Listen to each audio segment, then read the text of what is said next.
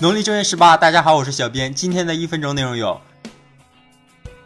今天华为在推特上宣布，将会在今年的 MWC 上发布 P 十。从宣传图片上的信息可以推测出，华为 P 十依旧会采用徕卡双摄。之前有消息称，P 十将会延续 Mate 九的思路，推出直的和弯的两个版本。其中 P 十 Plus 还将搭载麒麟九六零加八 GB 大内存，并支持 TF 卡扩展。期待这一次华为能有更好的表现。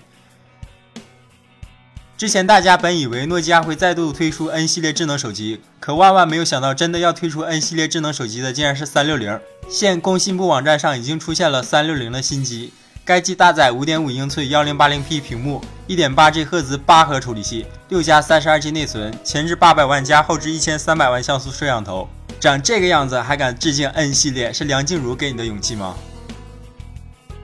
今日消息，美团将上线打车业务，在南京区已经开始试运营，未来还将拓展到更多城市。